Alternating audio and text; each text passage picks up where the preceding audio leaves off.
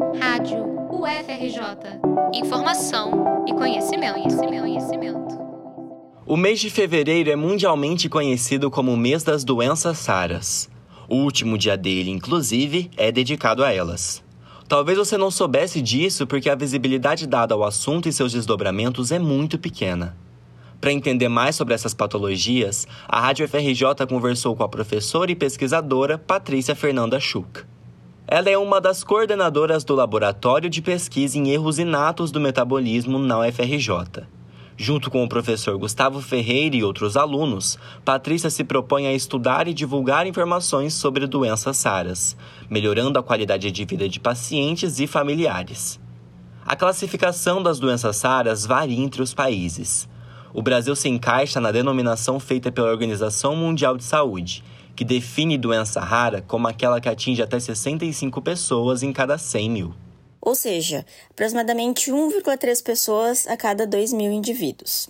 É, as doenças raras elas podem ter diferentes causas, mas de 70% a 80% das doenças são de origem genética e os outros 20, 30% incluem doenças autoimunes, infecciosas, entre outras causas.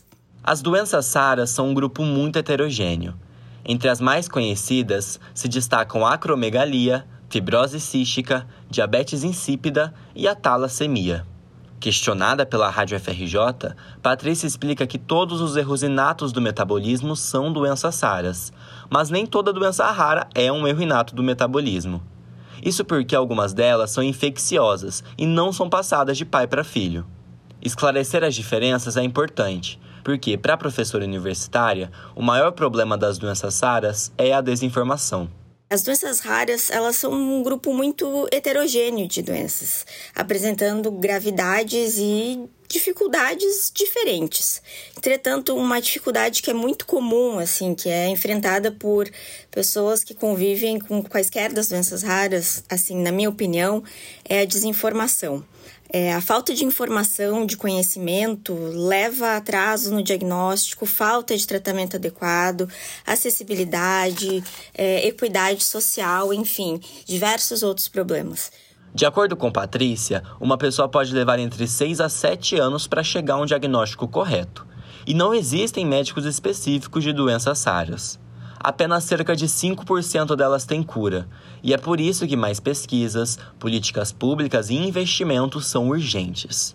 Melhorar a qualidade de vida já é um objetivo que está sendo trabalhado, mas a melhora nos tratamentos precisa ser levada em consideração. A pesquisadora defende que a causa das doenças raras é uma luta diária, que não pode ser levada até o público somente no mês de fevereiro. É importante também mencionar que, embora individualmente raras, coletivamente elas não são tão raras assim. É, Estima-se que mais de 5% da população mundial seja afetada por uma doença rara.